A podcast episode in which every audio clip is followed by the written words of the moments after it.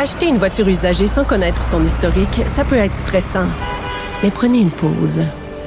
Et procurez-vous un rapport d'historique de véhicule Carfax Canada pour vous éviter du stress inutile. Carfax Canada. Achetez l'esprit tranquille.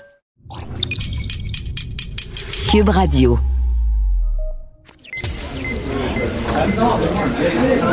Silence! Veuillez vous lever. La cour présidée par l'honorable François-David Bernier est déclarée ouverte. Entrez dans les coulisses de la justice. Écoutez, vous serez pas jugé. Ils appellent à la barre les acteurs de l'actualité. Oui, votre honneur.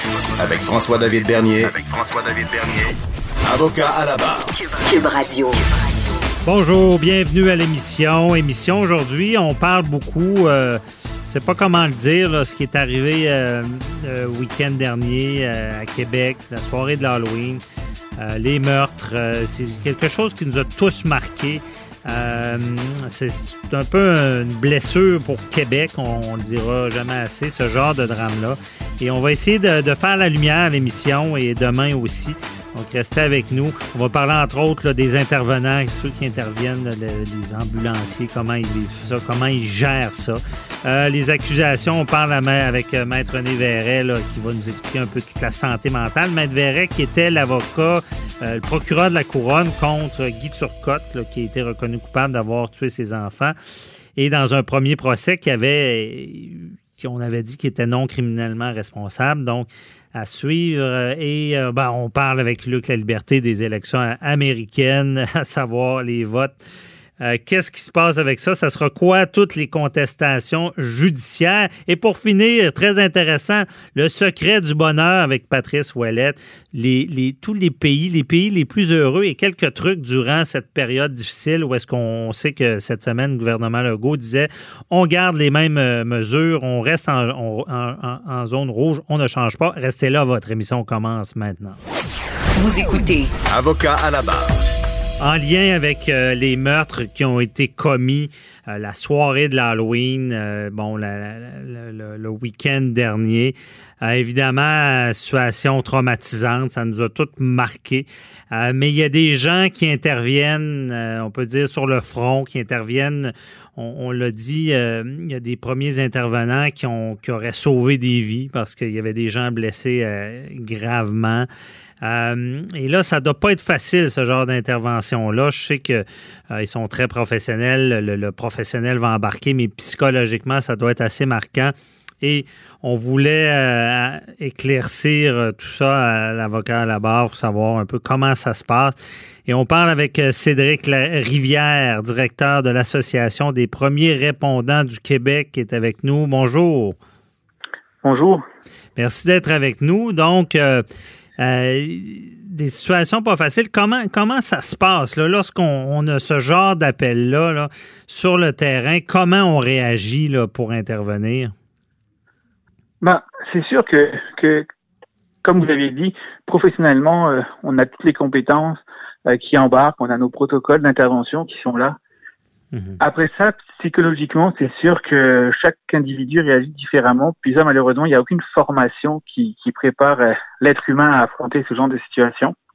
Mhm. Donc, euh, c'est c'est révolu le temps où on dit qu'on doit se mettre une carapace. Euh, ce qui est important, c'est l'après-coup. C'est en, en parler. Puis euh, surtout sur le moment, ben c'est faire les actions qui vont ben, qui vont sauver sauver une vie. Oui. Et là, euh, parce qu'on se parlait tout à l'heure en ronde, il y a une différence, les gens confondent, il y a une différence entre euh, premiers répondants, les paramédics, euh, c'est qui, puis, puis une personne qui pourrait intervenir. Comment ça fonctionne, cette intervention-là? Ben en fin de compte, il y a comme trois niveaux, je dirais, euh, je dirais sur l'intervention. Il y a déjà le le premier intervenant qui ben, cette personne-là, c'est la personne, le citoyen euh, qui voit un événement se passer devant lui, qui n'a pas forcément euh, de formation médicale, c'est lui qui va être, je dirais, le début de la chaîne de survie, si on veut, Mhm. euh, qui lui va faire le 911 et selon ses compétences, puis euh, comment que ça va se passer, il va pouvoir faire des gestes qui peuvent faire une différence pour le patient. OK. Donc, euh, Après ça, si, on, si on pense à ce qui s'est passé à Québec, j'imagine des blessures graves, les gens essaient de... On avait entendu un témoignage d'une médecin là, qui était intervenue pour euh, la dame qui est décédée. Là, Euh, dans le fond, les, les citoyens font ce qu'ils peuvent en attendant l'arrivée des secours. là. Exactement. Mhm. Puis après ça, on a les, les premiers répondants. Donc ça, c'est les premiers répondants. Ils sont formés sur un côté médical, des formations qui varient en nombre d'heures selon le niveau de service de premier répondant de la ville où ça arrive, euh, qui eux vont déjà faire les premiers soins donc médicaux euh, aux patients. Puis après ça, on a le, le technicien ambulancier paramédic, donc le paramédic. Donc, le, premier intervenant aussi pourrait peut être un policier formé là, pour, euh, pour agir. Ça pourrait être ça? Ouais, ben, les policiers, ils ont aussi des niveaux. Ils peuvent être premiers intervenants s'ils ont juste une formation euh, de, de base en premiers soins. Ok. Mais il y a des services de police qui offrent aussi euh, des policiers avec une formation de premier répondant de BEA qu'on appelle. C'est-à-dire que c'est des policiers qui ont une plus grande formation et souvent avec un, un défibrillateur avec eux dans le véhicule. Ah, OK. Je comprends. Et là, eux interviennent encore une fois avec la- toutes les compétences qu'ils peuvent en attendant l'ambulance qui, est- qui est mieux équipée. Là. Exactement. OK.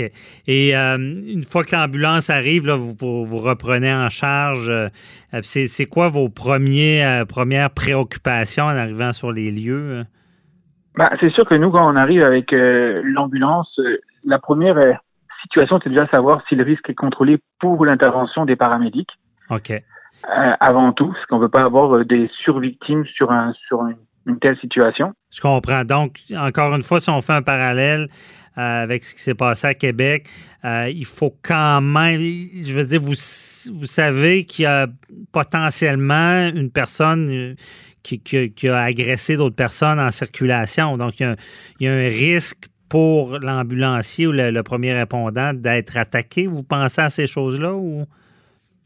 On y pense, c'est sûr que sur le coup, sur l'événement, euh, ça prend un peu le bord, mais il faut garder comme, comme dit à l'esprit de que notre sécurité prime sur euh, sur le reste pour ne Mhm. pas justement mettre euh, en péril ben, les soins aux patients.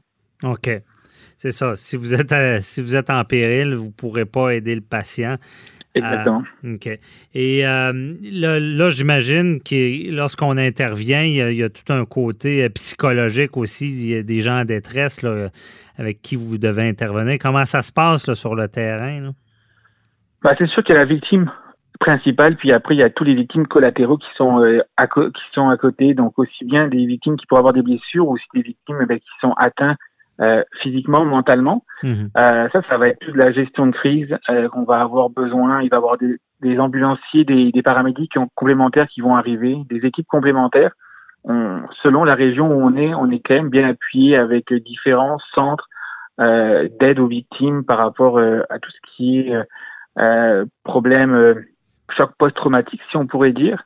Mais c'est sûr que sur le moment même, on traite tous les patients euh, de, de, de prime abord avec euh, les soins de base et puis surtout avec de l'écoute pour Mhm. ce qui est des chocs, euh, des chocs traumatiques, euh, je dirais psychologiques. OK. Moi, j'imagine qu'il ben, y a beaucoup d'écoute à avoir. Mais qu'est-ce qu'on quand il y a des blessures graves, euh, je veux dire, c'est euh, dans, dans le cas de Québec, c'était des coupures graves. euh, c'est, digne de, de- de la médecine d'intervenir? Je ne sais pas comment vous avez des protocoles pour ce genre de choses-là?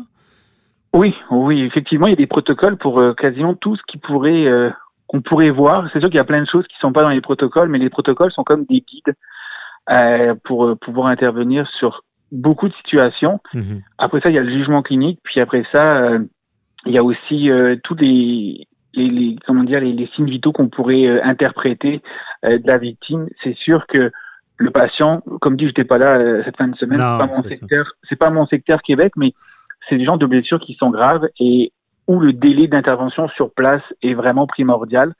Euh, donc, ces patients-là ont besoin d'un bloc opératoire. Donc, Mhm. c'est vraiment notre mission absolue d'être le plus rapide, le plus efficace, avec des gestes de qualité, mais pour être le plus vite possible euh, en, dans un centre hospitalier qui puisse, euh, eux, faire la suite pour, euh, pour la survie du patient. Mhm. OK, je comprends. De tout organiser pour que ça soit le plus rapide possible. Euh, mais là, est-ce que est-ce qu'un intervenant peut refuser d'intervenir si, si pour lui c'est c'est trop grave? Est-ce que ça arrive, ce genre de choses-là? Ben, en fin de compte, c'est refuser d'intervenir, je, moi, j'ai jamais vu en tant que premier répondant. Euh, ce qu'il y a, c'est sûr que des fois, comme dit l'humain est humain, puis mhm. euh, on pourrait figer, puis la situation peut être quelconque ou dramatique comme cette fin de semaine. Euh, des fois, on peut figer sur des situations qui nous rappellent personnellement des, des, des choses plus difficiles qu'on a vécues. Mhm. Euh, c'est pour ça qu'on est deux paramédics, toujours dans une ambulance, parce qu'on on a toujours espoir qu'un des deux soit plus fonctionnel. Puis on est toujours derrière accompagné d'une équipe. Il y a d'autres ambulances dans le secteur, il y a des superviseurs, des coordonnateurs, et on va toujours essayer de pallier à ce genre de, de, de situation-là. OK, je comprends. La personne n'est pas seule parce que s'il y a une panique, l'autre ambulancier peut, peut prendre le dessus. Euh, euh, parce que, puis, est-ce y, est que des fois, il y a des craintes d'intervention de se faire poursuivre par après parce qu'on dit on a mal intervenu? Est-ce qu'on a ce stress-là quand on intervient? Ben, c'est sûr qu'on est, on, est imputable à nos gestes. On est, euh, on fait partie, pas officiellement député de la santé, mais on fait partie du réseau de la santé. Mhm. Puis c'est sûr que chaque geste qu'on pose peut avoir des conséquences. Donc c'est pour ça qu'on a toujours aussi des formations continues. Euh, que être paramédic maintenant, c'est quand même un, un DEC, c'est trois ans d'études. Euh, mais je dirais que c'est au même titre qu'un qu'un inhalothérapeute, qu'un médecin. Euh, chaque, je dirais, euh, niveau de soins que quelqu'un donne à une personne a des risques, puis on a des responsabilités aussi en arrière de ça euh, à faire les bons, les bons gestes et les bons choix. Oui. Non, évidemment, vous n'avez pas ce devoir-là de résultat, là, je peux le dire. vous devez prendre les moyens pour, euh, pour, pour porter secours euh, aux personnes. Et euh, à quel point le, le parce qu'on parlait du temps tout à l'heure, à quel point le temps compte. Tu sais, quand on voit des ambulances qui mettent les euh, qui, qui, mettent les sirènes, évidemment, qui vont sur la route, demandent aux gens de se tasser. Est-ce que c'est à tel point que ces secondes-là, puis votre vitesse sur la route va, va faire une différence au final? Ben, il y, a plusieurs études qui prouvent que sirène, gyrophare, il y a des, ça, ne fait pas gagner forcément beaucoup pour les, les appels de tous les jours, mais des appels comme vitaux puis urgents, comme ça a été sûrement le cas à Québec, ou des, des, des situations d'arrêt cardiaque, mhm. où oui, chaque seconde compte. faut juste se rappeler que chaque minute qui passe, c'est 10% de chance de survie en moins pour une personne qui est en arrêt cardio-respiratoire. OK, je comprends. Donc, c'est sûr que là, on essaye le maximum euh, d'aller de, au plus vite au mhm. centre hospitalier. Mais on ne met jamais les sirènes, les gyrophares euh, pour rien. Si on les met, c'est que derrière, il y a une urgence. Bon, message est passé. Si vous voyez une ambulance, tassez-vous parce qu'il y en a qui ne comprennent pas encore. Chaque minute compte, c'est bien dit. Et il ne reste pas beaucoup de temps, mais je veux revenir rapidement. L'aspect psychologique, est-ce que ça arrive qu'il y a des chocs post-traumatiques suite à une intervention? C'est sûr. Oui, il y, en a. Il y en a. Euh, on essaye d'avoir les, meilleurs outils possibles. Moi, là, je parle pour le premier répondant, parce que c'est mhm. l'association des premiers répondants du Québec. On essaie de mettre en place des mécanismes de soutien, euh, justement, pour les premiers répondants qui viendraient avoir ces chocs post-traumatiques. Mais oui, il y en a. Il y en a, euh, il y en a régulièrement. Puis ça fait c'est un peu le revers de la médaille de, ce genre de métier d'urgence. Oui, ça doit pas être facile de, de, vivre avec certaines des choses qu'on a vu, j'imagine que les gens, ça, leur revient dans la tête. Euh, mais à quelque part, je pense que euh, dans l'ensemble, c'est des gens, j'imagine, c'est une vocation faire ce métier-là. Oui, c'est une vocation, c'est souvent une passion, mhm. mais ça n'empêche pas qu'on n'est pas à l'abri de malheureusement euh, rencontrer quelque chose qui vient nous, nous chercher plus que plus qu'autre chose. Et c'est pour ça que c'est important toujours d'en parler, d'investir dans la santé mentale, puis de, de garder à l'esprit que le meilleur moyen, c'est d'en parler. OK. Je comprends, vous avez ce qu'il faut pour, pour au moins faire un suivi.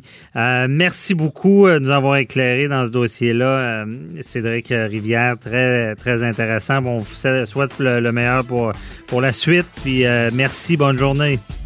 Merci, bonne journée à vous. Bye bye.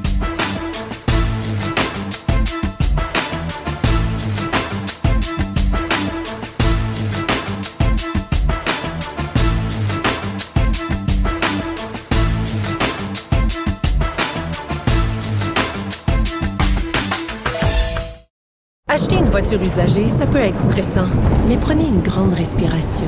Et imaginez-vous avec un rapport d'historique de véhicule Carfax Canada qui peut vous signaler les accidents antérieurs, les rappels et plus encore. Carfax Canada. Achetez l'esprit tranquille. Avocat à la barre. Avec François-David Bernier. Des avocats qui jugent l'actualité tous les matins. On parle encore évidemment de, ce drame à Québec de la soirée de l'Halloween un présumé tueur qui, aurait assassiné deux individus, aurait blessé euh, cinq, dont certains grièvement. On entendait dans les médias que les premiers secours avaient sûrement sauvé des vies vu la gravité des blessures. Et on veut mieux comprendre tout l'aspect, évidemment, légal, euh, à savoir c'est quoi la non-responsabilité, c'est quel genre d'accusation, pourquoi, comment il est évalué.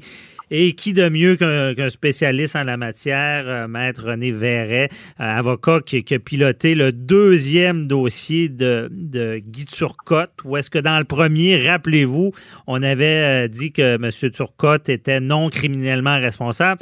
Dans le deuxième, ça n'a pas passé. Et c'est Maître René Verret qui a piloté tout ça. Donc, bonjour, Maître Verret. Bonjour, M. Dernier. merci d'être là pour euh, vos lumières. On veut expliquer à nos auditeurs un peu.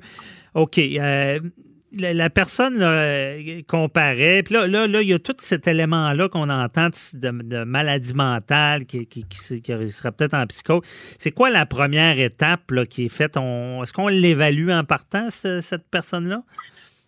Ben, c'est-à-dire cette défense-là peut être présentée par la défense, justement. Donc, pour pouvoir la présenter au procès éventuellement, la défense doit faire évaluer l'accusé de façon à pouvoir établir éventuellement au procès que l'accusé souffrait d'une maladie mentale de un, mais surtout que la maladie mentale dont il souffrait, si vraiment il souffrait de maladie mentale, mhm. encore faut-il démontrer que la maladie mentale l'empêchait de savoir ce qu'il faisait, l'empêchait de distinguer le bien du mal. Alors, ça va être le fardeau au niveau de, la défense si on veut présenter cette, cette défense-là. OK. Donc, c'est son fardeau de demander cette évaluation-là psychiatrique. Et euh, ça, on en parle quelquefois. On avait déjà vu ça dans des dossiers, des fois, qui étaient moins importants. Mais quand, quand c'est vraiment flagrant que cette personne-là était euh, déconnectée de la réalité, puis la maladie mentale a frappé, il y a, moyen de ne pas aller nécessairement à procès si la couronne et la défense s'entendaient avec leur expert que c'est un cas de maladie mentale? Est-ce que ça se fait? Vous avez raison. Moi, je me rappelle d'un cas que j'ai traité il y a, écoutez, il y a plus de 20 ans, c'était un homme, effectivement, qui avait tué le gérant des presses internationales sur la rue Saint-Jean. Ah. Et les rapports psychiatriques qu'on a vu, l'avocat de défense et moi, étaient tout à fait clairs. Alors, dans ce cas-là, je m'étais pas opposé. Effectivement, le juge avait prononcé un verdict de non-responsabilité, mais il faut voir, comme dans notre cas, comme je vous disais tantôt, euh, le fardeau de la poursuite, c'est de démontrer que l'infraction a été commise. Maintenant, si la défense veut présenter cette défense-là, c'est donc la défense que le fardeau, mhm. par le fardeau de la prépondérance de preuve, donc de présenter au procès euh, une preuve qui va être donc présentée par les témoins experts, des psychiatres, à l'effet que, comme je vous disais, que cet homme-là souffrait d'une maladie mentale qui le rendait incapable de savoir ce qu'il faisait. OK, je comprends. Et là, le, mot que vous avez dit est important, on va le dire à nos euh, auditeurs, c'est par prépondérance de preuve et non hors de tout doute raisonnable que ça doit voilà. être. Voilà. La couronne doit faire une preuve la culpabilité hors de tout doute raisonnable, mais en, en, défense, on doit simplement présenter une preuve qui va convaincre le jury par le fardeau de la prépondérance.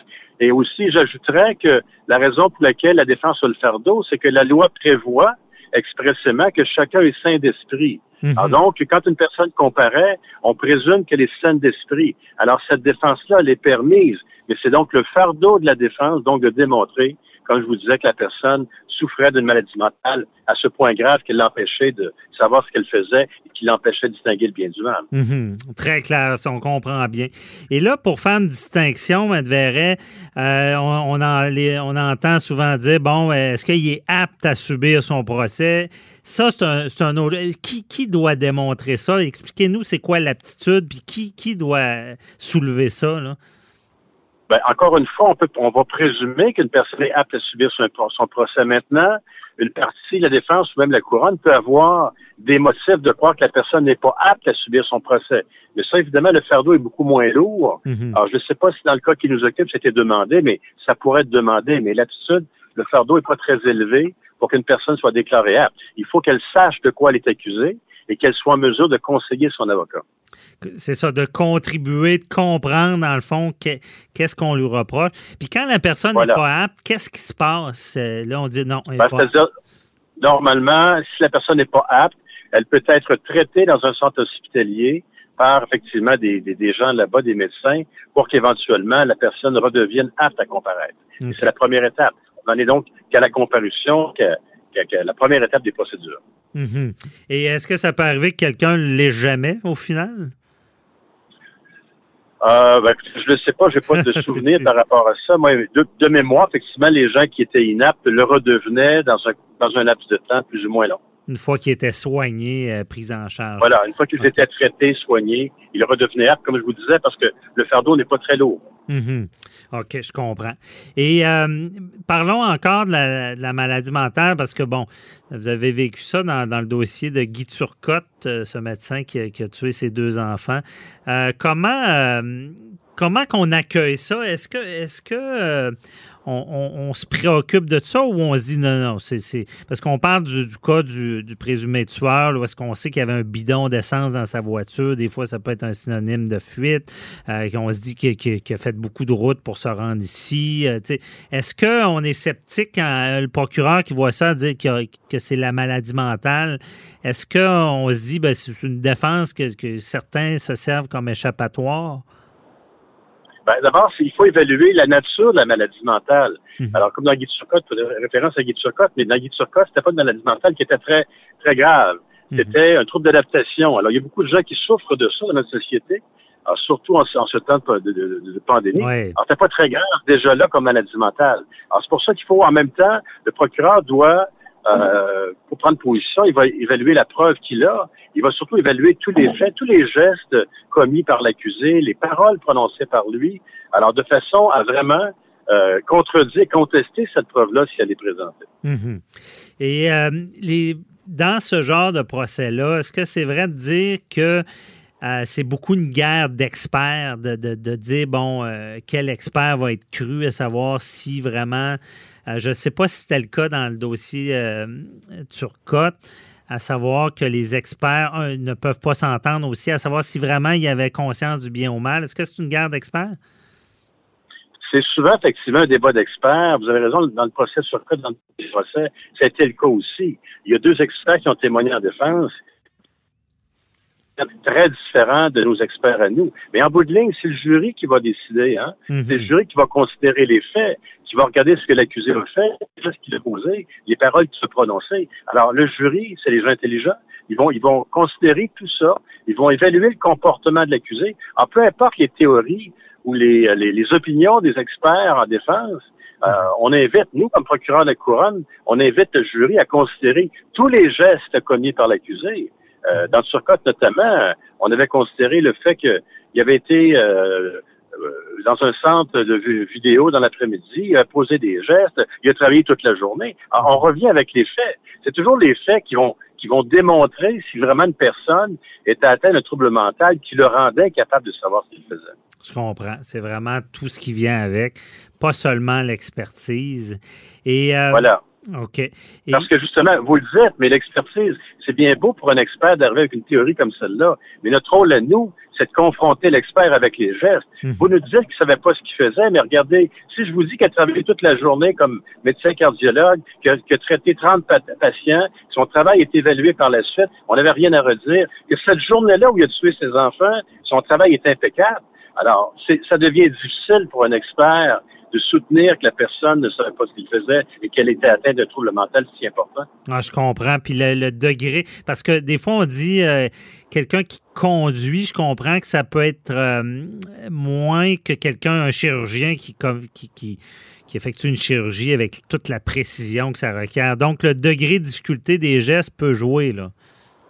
Absolument. Ça dépend toujours des faits, comme je vous dis. Ça dépend de ce que la personne a fait, dans la journée, la veille et tout ça. On va, on va tout considérer les faits qui entourent la commission d'infraction. OK.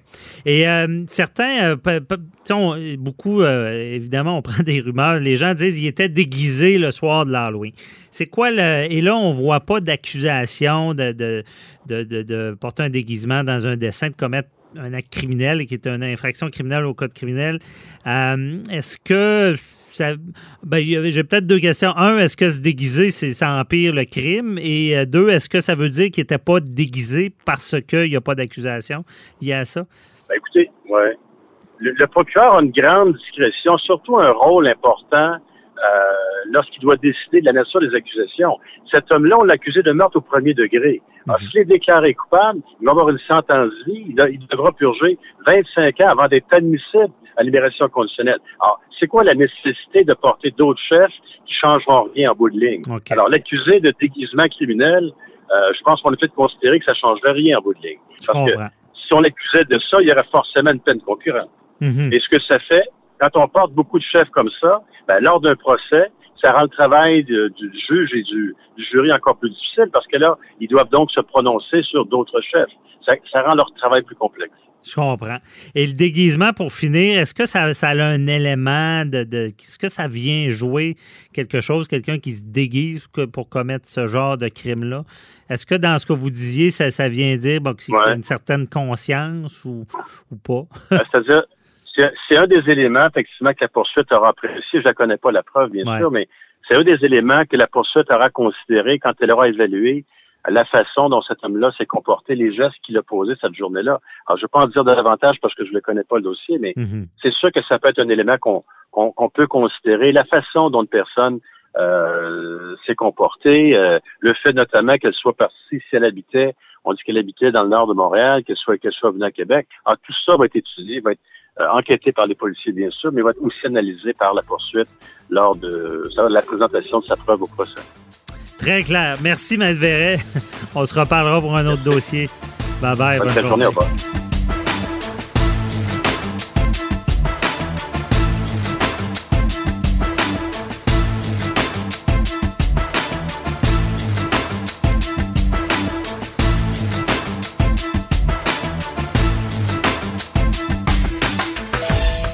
Acheter une voiture usagée sans connaître son historique, ça peut être stressant. Mais prenez une pause et procurez-vous un rapport d'historique de véhicule Carfax Canada pour vous éviter du stress inutile. Carfax Canada. Achetez l'esprit tranquille. Avocat à la barre. Avec François-David Bernier. Avec François-David Bernier. Pour ceux qui suivent les élections américaines, euh, c'est quelque chose, c'est passionnant parce que on est euh, nez à nez. Euh, on sait là, au moment où on enregistre, où on se parle en ce moment, euh, Joe Biden est aux portes de, devenir le, prochain président.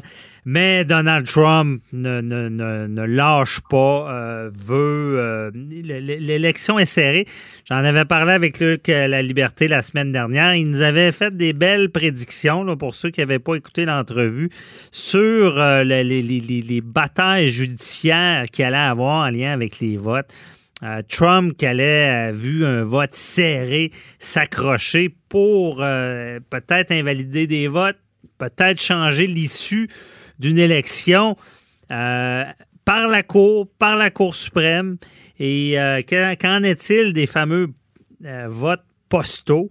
on en parle encore une fois avec Luc La Liberté. Bonjour. Oui, bonjour, François David. Bon, donc, c'était palpitant, ce soirée-là, pareil, hein? cette, euh, cette soirée-là et les journées qui euh, et les journées qui suivent, bien entendu. Puis euh, pour nos auditeurs qui se demandent quand est-ce que ça se termine l'élection, on peut encore avoir beaucoup de journées, voire de semaines, où on va valider toutes les informations. Parce que même si on annonce un gagnant, il faut, il faut encore quand même valider, certifier les résultats. Mhm. Et ce à quoi on assiste euh, depuis, euh, ben, depuis d'ailleurs l'élection de mardi, on a un président qui avait dit à plusieurs reprises, euh, je refuse de dire à l'avance, on se rappelle, pendant les débats ou pendant les entrevues, il avait dit, je suis pas certain que je vais reconnaître les résultats. Et il y avait même une stratégie qui était établie, c'est-à-dire que si le président n'était pas le gagnant hors de tout doute, c'était déjà clair qu'on avait confié des mandats à des avocats. Mhm. Euh, que font-ils que font-ils ces avocats-là depuis que Trump a dit ça, puis bien entendu depuis que les résultats ont commencé à être dépouillés? Euh, ben, ils ont énormément de travail parce qu'aux États-Unis, on l'a déjà dit, les 50 États ne dépouillent pas les votes de la même façon. Et on n'encadre pas le dépouillement de la même façon. On ne fait pas ça en Pennsylvanie comme en Floride. On ne fait pas ça comme au Wisconsin.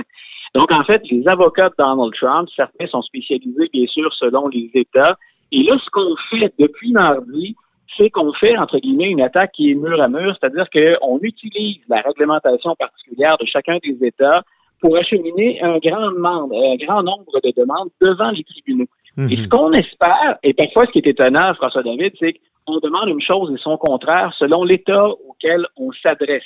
Donc, ce qu'on reproche à un État, à un endroit, on l'encourage ailleurs. Mais bien sûr, ça s'explique sur avec l'étendue du territoire, les particularités de chacun des États. De ce qu'on recherche.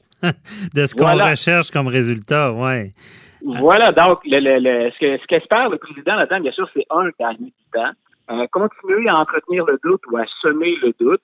Puis, ben ça, c'est l'aspect un peu triste parce qu'il y, a toutes sortes de rumeurs qui circulent. Puis, écoute, je t'en raconte une qui est complètement folle. Euh, L'Arizona, l'Arizona est un des États qui pose problème. C'est-à-dire que le vote a été beaucoup plus lent euh, qu'ailleurs dans le pays. Puis, ça risque d'être un État au final qui sera déterminant.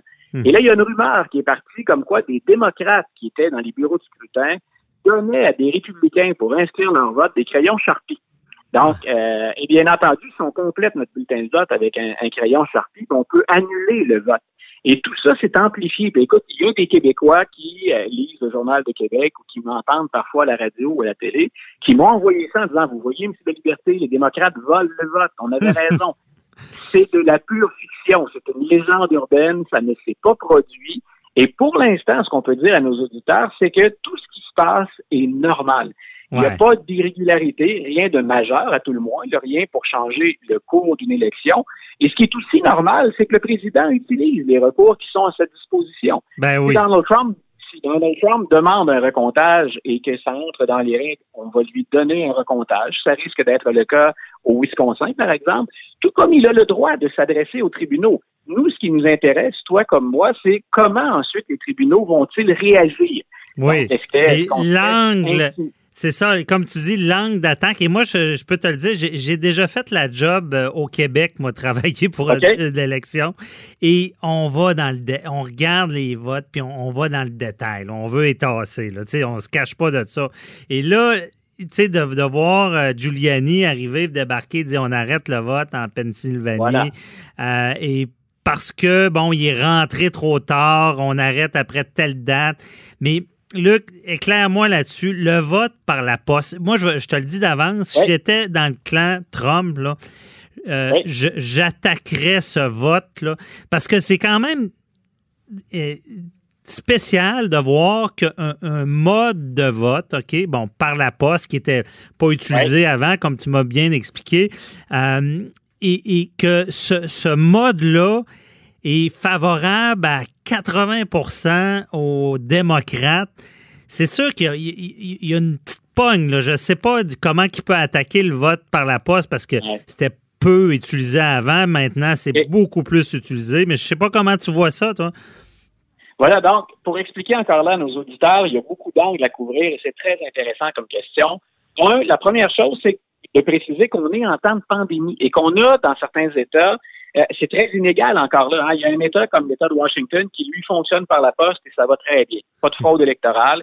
Des tentatives, il y en a moins qu'avec le vote en personne. Donc, on peut rassurer les gens en disant c'est fiable.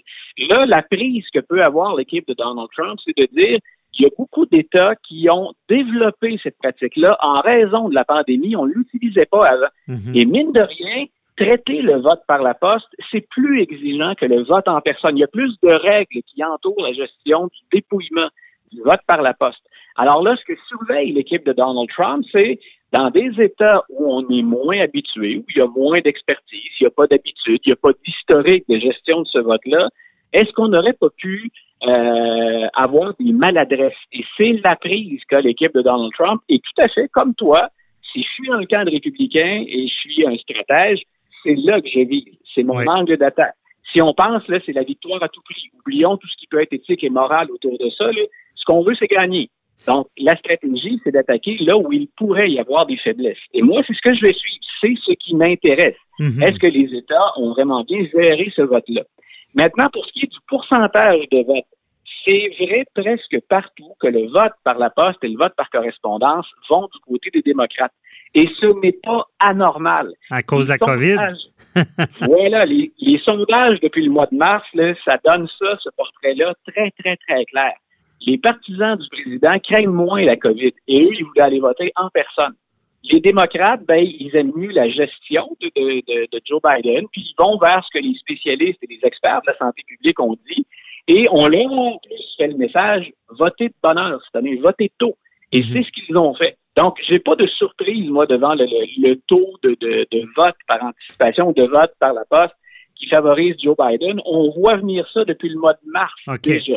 Mais ce que j'ai hâte de voir, c'est si on n'a jamais géré cette quantité-là de votes, et on l'a jamais géré, on n'a jamais autant voté par la poste. Mais dans un État où on n'avait pas cette expertise-là, est-ce qu'on aurait pu être maladroit, gaffé, mal gérer ça? Là, on peut être assuré, toi et moi, que l'équipe de Giuliani puis Trump, ils vont tout scruter. Et puis tu le disais tout à l'heure pour avoir fait le travail toi-même on va chercher tout ce qui peut être une tâche pour rejeter un bulletin de vote. Effectivement, les signatures, le délai, le si. Voilà. Euh, comme Giuliani le disait, combien de personnes décédées, combien de personnes décédées ont voté, toutes ces anomalies-là. Mais là, je vais plus loin. Euh, mais, ça, mais, ça, ce dossier-là, euh, quand il évoque le fait qu'on fasse voter des morts, c'est que c'est déjà arrivé dans les élections américaines il y a un certain temps. Donc là, il joue sur des images qui parlent aux Américains. Mais dans les faits, si on regarde les dernières élections, euh, écoute, c'est infime le nombre de cas qu'on pourrait relever ah comme ça, ça. aurait de la difficulté à en citer. Mais, donc, il remonte très loin dans le temps. C'est parce que ça part aux Américains qui dit ça, mais il exagère nettement. Ah oui, parce que moi, je vois mal comment il va trouver du volume avec tout ça, mais, mais regarde, j'attache ta tuque, là, que je, je vais plus loin. Là. Mais, tu sais, euh, imaginons, là, mais ça, moi, pour moi, là, une élection, c'est comme bon, des gens qui se déplacent. Tu peux y aller par anticipation parce que la journée du vote, euh, tu, tu, peux pas. Bon, puis, puis là, les, votes arrivent une journée, puis c'est ça, c'est de même ça marche une élection. Là, les votes par la poche, je connais pas tout l'historique de ça. Je sais que c'est là depuis un bout, que c'était peu utilisé, mais est-ce que le clan Trump pourrait être assez baveux pour remettre le fondement au complet du vote par la poste. À dire, c'est pas constitutionnel parce que euh, une votation, ça prend des gens qui se déplacent voter, puis qu'il euh, y a trop de risques de fraude, il y a trop de, je, ne sais pas quoi. Il pourrait-tu attaquer le fondement du vote par la poste? Ah, on peut même, je peux répondre plus facilement à ta question. Il l'a même déjà fait. Ah. Je pense que tous les votes qui ont été acheminés par la poste ne devraient pas être comptés. Rappelle-toi, dans la nuit, quand il fait oui. dans la nuit de mardi à mercredi, le président prend la parole pour la première fois, puis il dit Je suis le gagnant, puis il y a eu une faute. Donc, c'est déjà fait. Et pour lui, il dit On devrait arrêter les votes maintenant. En fait, ça aussi, le phénomène, on l'avait vu, on parlait de ce qu'on appelle le mirage rouge. Mhm. C'est-à-dire que le soir de l'élection, comme il y avait plus de gens qui s'étaient déplacés, plus de républicains plutôt, on savait que le soir de l'élection, il y a des résultats qui favoriseraient Trump, mais qu'à un moment donné, il y a un équilibre qui se referait. Puis dans certains cas, ça a mis Joe Biden en avant. Donc le phénomène, ça aussi, hein, je répète aux auditeurs, on l'avait vu venir. Il n'y a pas de surprise. Mm-hmm. Maintenant, quand tu dis que ce n'est pas constitutionnel, c'est là où moi j'ai hâte de voir parce qu'il a pas. On peut aller devant un tribunal, puis t'es bien mieux placé que moi, là, mais pour espérer gagner une cause, il faut encore avoir quelque chose de sérieux à défendre. Euh, on ne peut pas inventer des règles du jeu en, cours de route. Et là, en fait, ce que la Cour... Même si j'ai nommé six juges, c'est une blague. oui, non, ben, non mais c'est très, très important ce que tu dis, parce que s'il y a un test à vérifier, moi, c'est ça qui me fascine. S'il y a un test à vérifier au plan, au plan légal, au plan judiciaire, c'est on sait qu'un peu partout aux États-Unis, c'est le pouvoir politique qui peut décider des juges. Donc, dans un État républicain, il y a plus de juges conservateurs. Depuis que M. Trump est là, au niveau fédéral et à la Cour suprême, dans les deux cas, c'est important, hmm. il y a plus de juges conservateurs. En même temps, euh, je, moi, je suis très curieux de voir un juge nommé par Donald Trump encore plus, mettons ça très punché. Est-ce qu'un juge peut dire, moi, j'annule le vote par correspondance dans un État parce que c'est pas du niveau fédéral, ça, cette décision-là? En fait, c'est la Pennsylvanie, par exemple, c'est l'État où il y en a le plus. C'est la Pennsylvanie qui a le dernier mot. Donc, en fait, à partir du moment où la Pennsylvanie dit c'est OK, puis les votes, on les a validés, ils ont été enregistrés dans les formes selon nos règles, la Cour suprême ne peut pas rien dire après ça. Euh, rappelons-le pour nos auditeurs, on le fait assez régulièrement, mais les règles varient d'un État à l'autre. Oui, c'est ça. mais il pourrait... C'est ça, c'est les États puis même les comtés qui gèrent ça. Fait qu'il ne pourrait pas y avoir un, genre de gros recours sur seulement dire on, c'est le vote par la poste, c'est inconstitutionnel. Ça serait pas de la compétence vraiment de, Ben voilà. peux pas te dire qu'on va pas l'essayer. M. Trump, d'ailleurs, ce qu'il fait ces jours-ci, puis on en a discuté tous les deux, même sans être en entrevue, mais mm. grosso modo, actuellement, il tire partout. Tout ce qu'il peut utiliser comme recours, il le fait. Puis à la fin de la semaine, le jeudi, vendredi, ce qu'on lisait, c'est que beaucoup de ces demandes de recours ont déjà été rejetées. Donc, mais ce qu'il fait, c'est, hein, je pitch ça sur le mur, j'espère que quelque chose colle. La plupart tombent. Euh, Trump n'a pas besoin d'en avoir mille de ces, de ces demandes qui, collent pour aller devant les tribunaux. Ça lui prend un ou deux dossiers, puis ensuite, il peut acheminer ça à la Cour suprême. Et mhm. dernière petite euh, dernière mise en garde pour nos auditeurs, dans la stratégie de M. Trump, il va falloir qu'il y ait un revirement idéalement. Parce que ce qu'il fait maintenant, Donald Trump, quand il fait des requêtes, c'est qu'il prend des arguments, par exemple, pour dire au Wisconsin, c'est ce qu'il avait fait, je veux que le vote arrête. Il le fait en Pennsylvanie. Mhm. Mais en même temps, il s'en va vers l'Arizona et ce qu'il demande, c'est que le vote continue.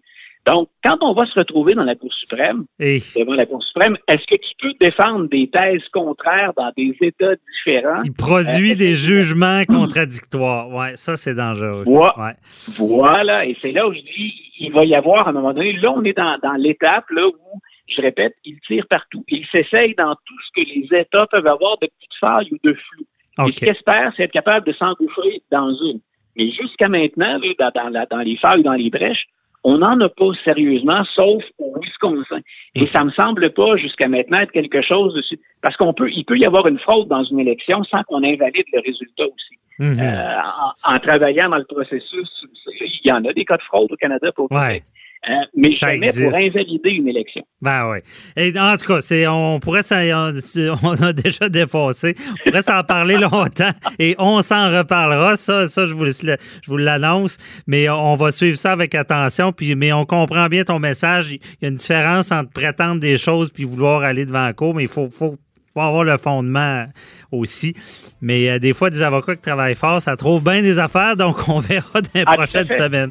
Merci beaucoup, euh, Luc La Liberté. Très intéressant. Avec plaisir, François David. bye. bye.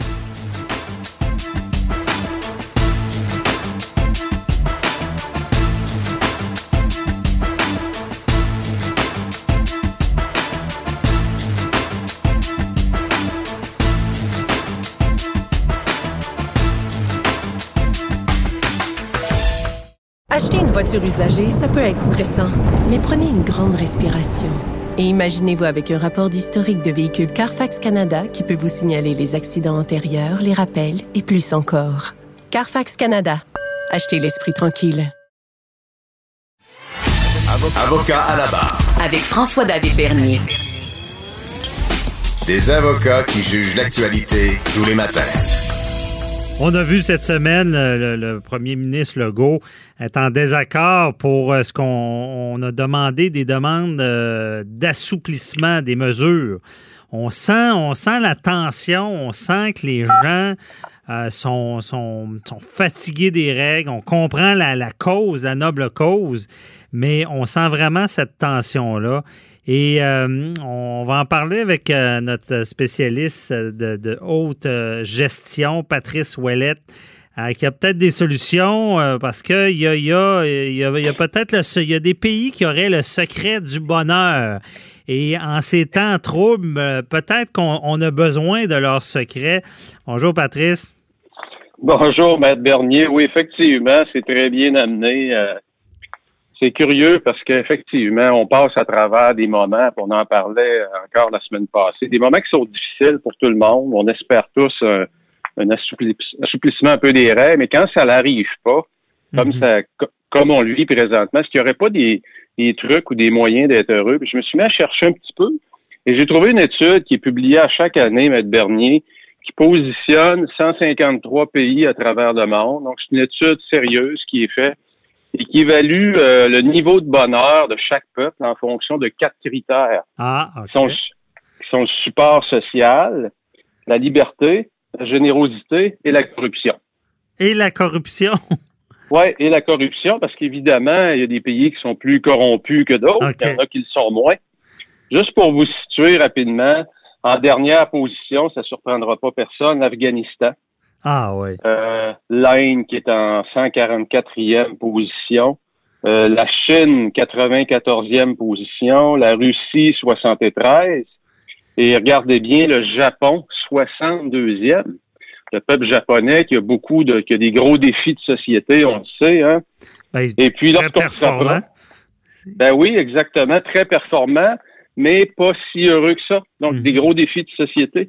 Ben oui. 30e position, l'Italie. En 23 positions, la France. Ah les ouais. États-Unis. les États-Unis L'Italie, 18e. 30 ça marque ça. L'Italie 30e, je, je les aurais mis dans les premiers. Ouais, ouais. La Dolce en Vita. 30e. OK. Ben oui. Puis malgré leur bon vin, hein. Ouais, ben Vous c'est allez ça. me dire, ben, le Canada est où? Le Canada est en 11e position. 11e, ah, c'est pas si pire. Ouais. Et ce qui a été frappant, c'est que ça fait huit ans que cette étude-là est faite. Et année après année, il y a quelques pays qui se distinguent toujours et qui sont pratiquement toujours sur le podium. C'est les pays nordiques. Ils il y a sont un bons pays, dans entre beaucoup de autres- choses, eux autres. Ah oui, ah oui, absolument. Euh, Ils sont bas même dans les impôts parce qu'on sait que les gens là-bas payent beaucoup d'impôts, mais ça les empêche pas d'être extrêmement heureux parce que le support social, le tissu social de communauté est extrêmement important. On sait que c'est des pays qui sont donc plus vers le nord. Les hivers sont plus rigoureux, sont plus longs. Mhm. Donc, on est plus longtemps à l'intérieur. Alors, ça ressemble un petit peu au Québec. Je me suis dit, y a-t-il quelque chose qui les distingue? Et il y a un pays qui est le Danemark, qui ont développé ce qu'on appelle un style de vie qu'on appelle le Yuga. H-Y-G-G-E. E.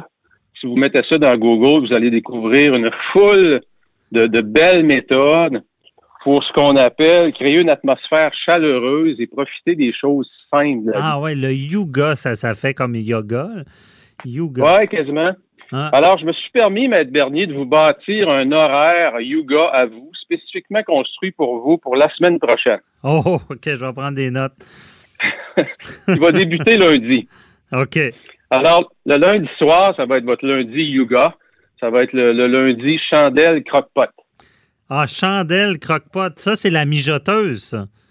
La mijoteuse avec deux belles chandelles, parce que dans l'environnement danois, la chandelle ou le feu, des feux tamisés, euh, ça a énormément d'impact sur le bonheur. Donc, Ben c'est oui. très utilisé. Et puis le croque-pot, ça me fait rire parce que ma blonde, elle, elle vient d'en avoir un, puis elle, adore Ah, ça. Puis ça, voilà. ça une- cuit longtemps, puis ça met comme une odeur dans, dans, dans la, la- Ouais, On arrive à domicile le soir, il y a un beau fumet dans la maison. c'est ça. Je me suis dit, pourquoi pas accompagner ça avec un bon petit vin espagnol, très, très simple, sans prétention, de 13 d'Orsaigne, qui vous va à merveille, puisque le nom du vin, c'est Beau Bonhomme. c'est bon, j'adore. Donc, une belle nappe, deux belles chandelles, un bon petit repas croque-pot, et puis on Ça, vient de créer un environnement yoga. C'est le lundi, ça. C'est, c'est- Ça, c'est pour lundi, c'est pour vous. ça ressemble à un vendredi, ça. Ouais, mais c'est ça, le yoga. Le yoga, c'est de recréer une atmosphère chaleureuse, recréer du bonheur à la semaine. Oh, j'aime ça. Le mardi, on se dirige vers le bain. On sait que dans notre société, tout va vite. On est toujours avec la douche. Pourquoi pas redécouvrir les bonheurs du bain? Donc, bain et lecture. Pas d'écran. Ah, ça, c'est dur. Pas, de- pas de téléphone, pas de, Pas de téléphone. Donc, on est en famille. On prend un bon bain. Mais évidemment, on prend pas un bain en famille. qu'on prendrait.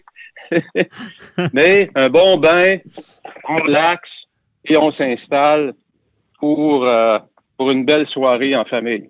Ah, Mercredi, mercredi, j'ai décidé de vous faire bouger, Maître Bernier. Marche en famille et au retour de la marche, popcorn cinéma. oh, c'est bon, ça. Puis pas, euh, Donc, on se sent moins coupable de manger du popcorn, peut-être des petits. Ben oui. OK. Voilà, on est ensemble encore une fois.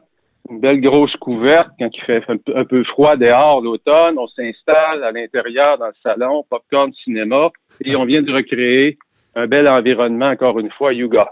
Ah, excellent. J'aime ça jusqu'à maintenant. Jeudi. jeudi, jeudi, j'ai décidé de penser à nos restaurateurs et de dire ça va être le jeudi take-out pyjama. Donc, on arrive à la maison avec un restaurant qu'on a choisi. On s'installe en pyjama et on a un beau souper en famille. Relax. Mhm. Ah, c'est bon. On peut ressortir vos chandelles aussi. Pour l'ambiance. Exactement. C'est ça. Ça encourage nos restaurateurs. C'est bon, ça. Exactement. Le vendredi, je vais faire quelques petites recherches aussi. Et puis, il y a un mec qui est très prisé. qui est l'omelette, qu'on néglige souvent. C'est très simple à faire. Et puis, euh, omelette et frites maison avec un beau petit chardonnay italien Soprasasso qui coûte vraiment pas cher. Et on finit ça avec un beau petit feu de foyer. Oh, excellent. Ça fait que c'est un vin blanc le, vendredi. Exactement. Petit vin blanc qui s'appelle Soprasasso. Je crois qu'il est 14 sans prétention, mais tellement délicieux. Avec une omelette qui est très simple à faire. Ah oui. Donc, donc, on n'a pas beaucoup non plus de trop de travail à faire pour euh, terminer le repas au niveau de la vaisselle, l'entretien. Donc, c'est simple, un omelette, il n'y a pas trop de casseroles qui traînent. Donc, on essaie de garder ça simple, c'est le vendredi. OK. Week-end, qu'est-ce que ça a l'air, les week-ends? Je me suis pas rendu là, Maître Bernier. Je me suis dit que vous allez avoir des bonnes idées pour le week-end. Puisque ça fait sourire les gens souvent, mais on sait quand on parle de haute performance, de gestion, et puis, euh, trop souvent, ben, on carbure tellement dans la haute performance qu'on finit parfois par en oublier un peu sa santé. Mhm. Et on finit aussi par compromettre un peu les relations qui nous sont chères. J'ai trouvé que c'est, euh, il y avait des belles leçons à tirer du peuple danois, puisque c'est un peuple qui sait revenir à chaque soir à des choses fondamentales, des choses simples. Et la plupart de ces choses-là, c'est toutes des choses qu'on peut faire avec ce qu'on possède déjà. C'est vrai. Et non pas en espérant un jour obtenir quelque chose de plus gros, de plus cher, de meilleur. Mhm. On le fait avec ce qu'on a aujourd'hui. Puis avec ce que tu, dis, ça semble bien se faire en mode euh, confinement, là, à la maison. Absolument. Absolument. Euh, ben, je, pense que ce que, ce que tu amènes, c'est tellement, c'est fondamental. C'est sais, avec ce qui se passe, on le sait, c'est dur pour le moral, c'est difficile il y a deux, deux façons de voir les choses. Soit qu'on tombe dans, dans mélancolie, puis on se plaint, puis c'est terrible, ou, comme tu l'as bien démontré, on rend l'utile à l'agréable dans le sens qu'on on, met ça du bon côté, puis on, profite en quelque sorte euh, de, de, ce euh, confinement-là. Puis je vous dirais aussi, pour ceux qui ont des familles, des enfants, c'est de traiter ça un peu sous forme de jeu et d'anticiper votre lundi soir quand vous vous couchez le dimanche matin, le dimanche soir, vous savez que le lendemain soir, vous avez un beau souper qui s'en vient croque-pot avec mhm. des deux belles chandelles, euh, la senteur, le comfort food, comme on dit. Donc, il faut bâtir aussi cette anticipation-là du bonheur. Et j'ai l'impression. Ouais, oui, c'est vrai. Puis j'ai l'impression qu'au Québec, on fait beaucoup ça la fin de semaine. C'est comme si on endurait notre semaine pour penser à ça que, que la fin de semaine, mais ça peut être différent. C'est intéressant. Tellement, tellement vrai, Maître Bernier, ce que vous dites, c'est qu'au Québec, on a cette culture-là de, se donner à fond la fin de semaine puis de récupérer la semaine. Oui, c'est ça. C'est moins équilibré. Mais, euh, Et voilà. Mais c'est très bon. On retient ce leçon-là. Euh, un autre défi de la semaine à nos auditeurs. On vous met au défi de le faire. On vous met au défi de nous le dire aussi que vous l'avez fait. Vous pouvez nous écrire euh, sur le Facebook ou euh, sur notre ligne 87 ah, ben Cube Radio. Et hey, Patrice, il nous reste une minute et demie. Je voudrais savoir, c'est quoi le top 5 des pays les plus euh, heureux? On a la Finlande qui est le premier, le Danemark en deuxième. Ça, c'est la dernière étude qui vient de sortir. OK. la Suisse qui est troisième. Et puis j'ai septième Suède, j'ai pas pris 4, 5, 6, mais de mémoire, c'est euh, l'Islande, euh, la Suède, euh, c'est, la plupart, c'est des pays nordiques. Wow, ben, c'est vraiment beaucoup à apprendre de ça. Surtout en temps de pandémie. C'est pas vrai que c'est pas parce que tu peux pas faire des. des parce que c'est des pays nordiques, c'est Surtout, nous, là, on s'en vient avec l'hiver. Très intéressant de voir ça. J'inviterais, en terminant, M. Bernier, on a comme un petit regain euh, au niveau de la météo. Euh, présentement, on nous prévoit un, 5, 6, 7 jours vraiment de belles météo un peu plus chaudes. Allez faire votre plein de vitamines. Gardez pas vos vieilles habitudes des deux dernières semaines où on reste enfermé. Profitez de l'extérieur, de la belle météo. C'est le bon moment de refaire le plein de vitamine D. Ben, bien dit, on fait ça, certain. Ça fait du bien bouger. Merci beaucoup, euh, Patrice Ouellette. Toujours euh, intéressant. Puis je pense que ça fait du bien euh, d'entendre ce genre de, chronique-là. on lâche pas. On lâche pas. Salut. Bye bye.